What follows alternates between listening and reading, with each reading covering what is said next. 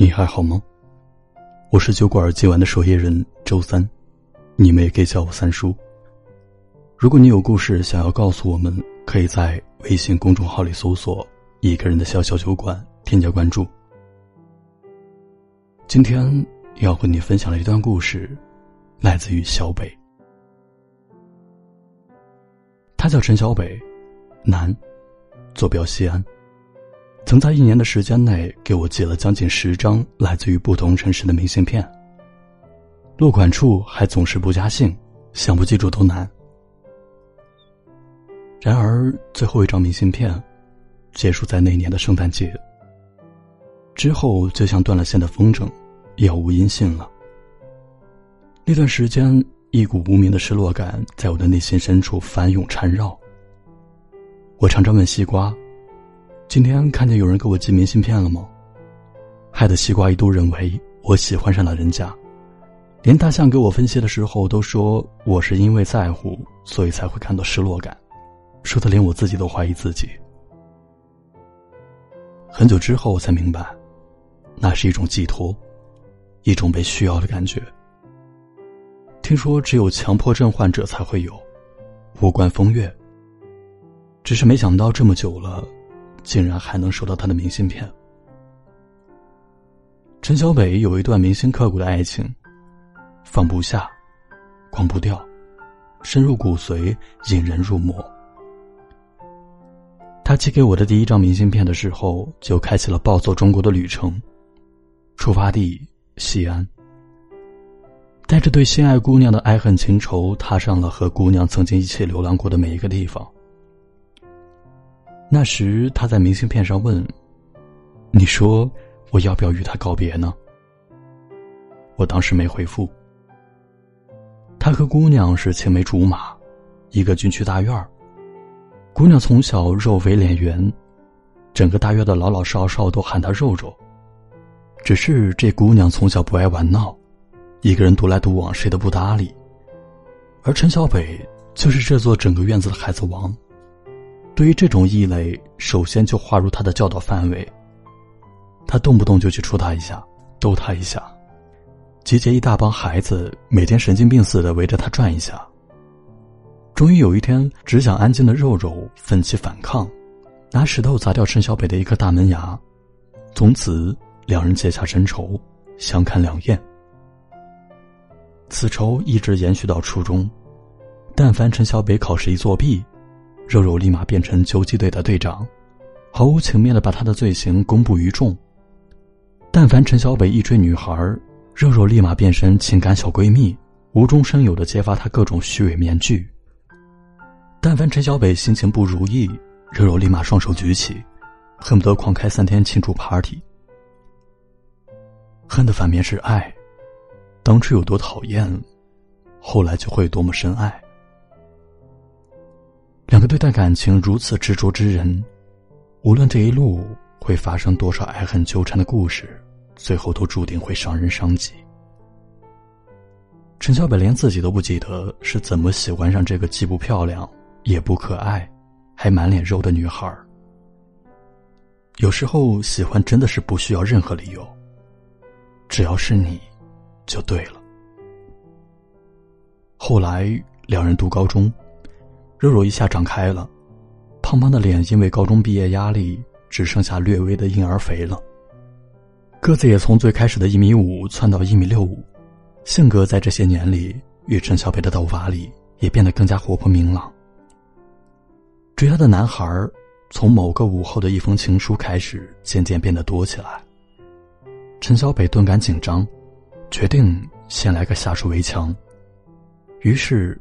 在某个夜黑风高的晚上，强吻了她，得到了肉肉一巴掌和一次回吻，两人奇妙的在一起了。没想到这稀里糊涂的在一起，竟有八年之久。之后的故事，与大部分情侣没什么不同，无非就是些小打小闹，一直到大学毕业，两人决定旅行结婚。从西安出发，途经成都。平乐、上里、康定、稻城、香格里拉、德清、拉萨，最后计划是在大帕海举行婚礼，历时整整一年。浪漫的开始，欢喜的旅程，却收获了一份狗血的结局。热如在拉萨遇见了生命中的真命天子，在陈小北高原反应卧床的三天时间里，所谓的真命天子陪他去了心仪已久的纳帕海。两人矜持离开，牵手归来。肉肉哭着在他床前告诉他，不能嫁给他。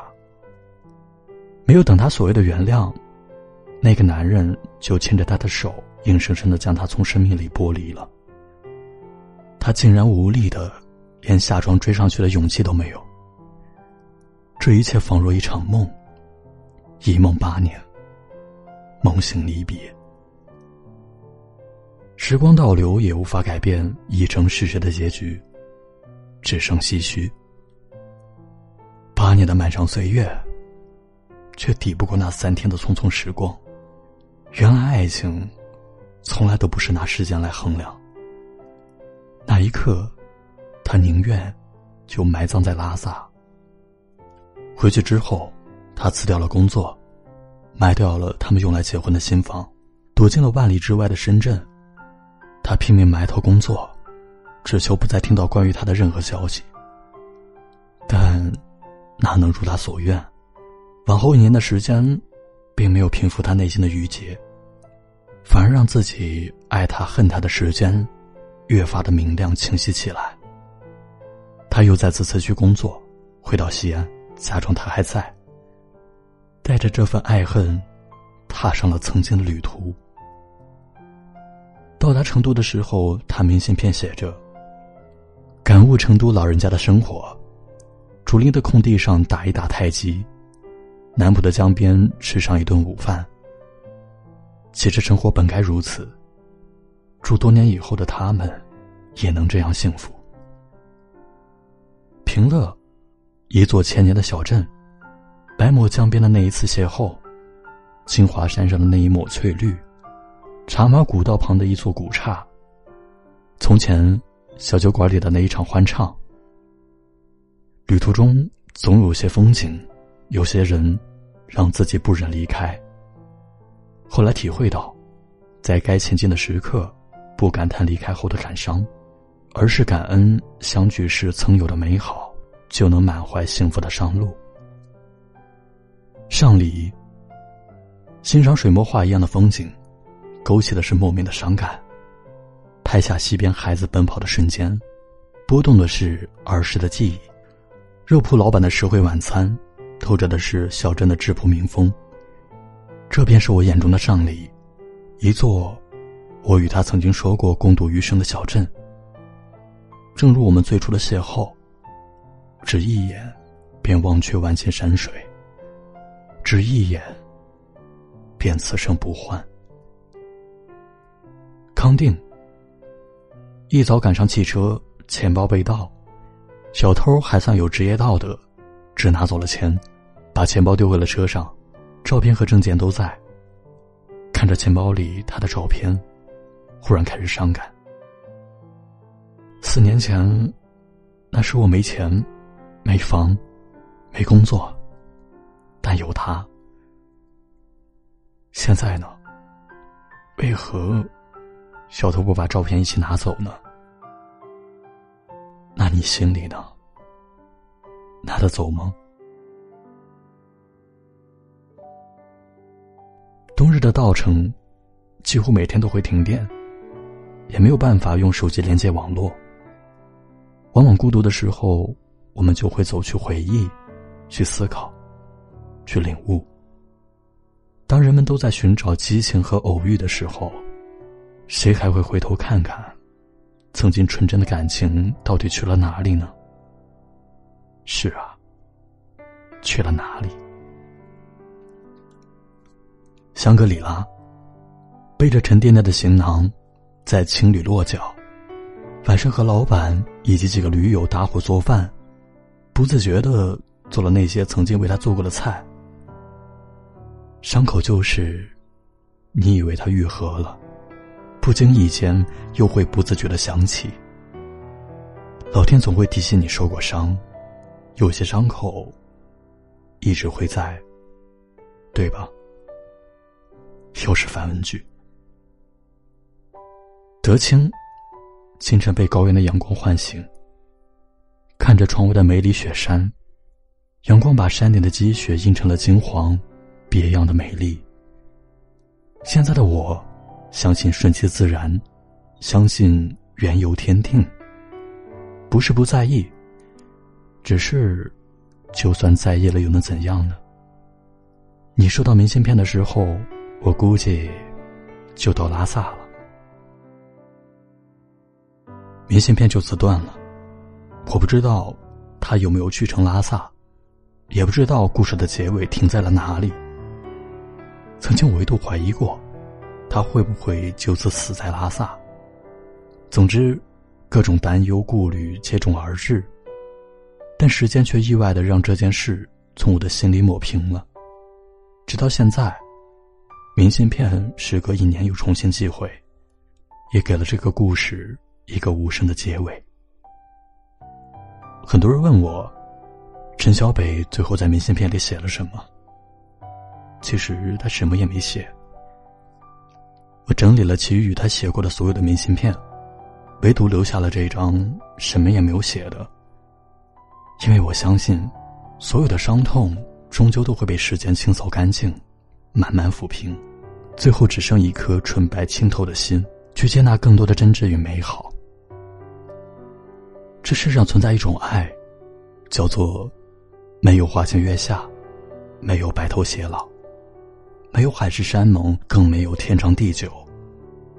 只愿陈小北。能用余下的生命，好好爱自己的亲人、朋友，珍惜身边触手可及的幸福。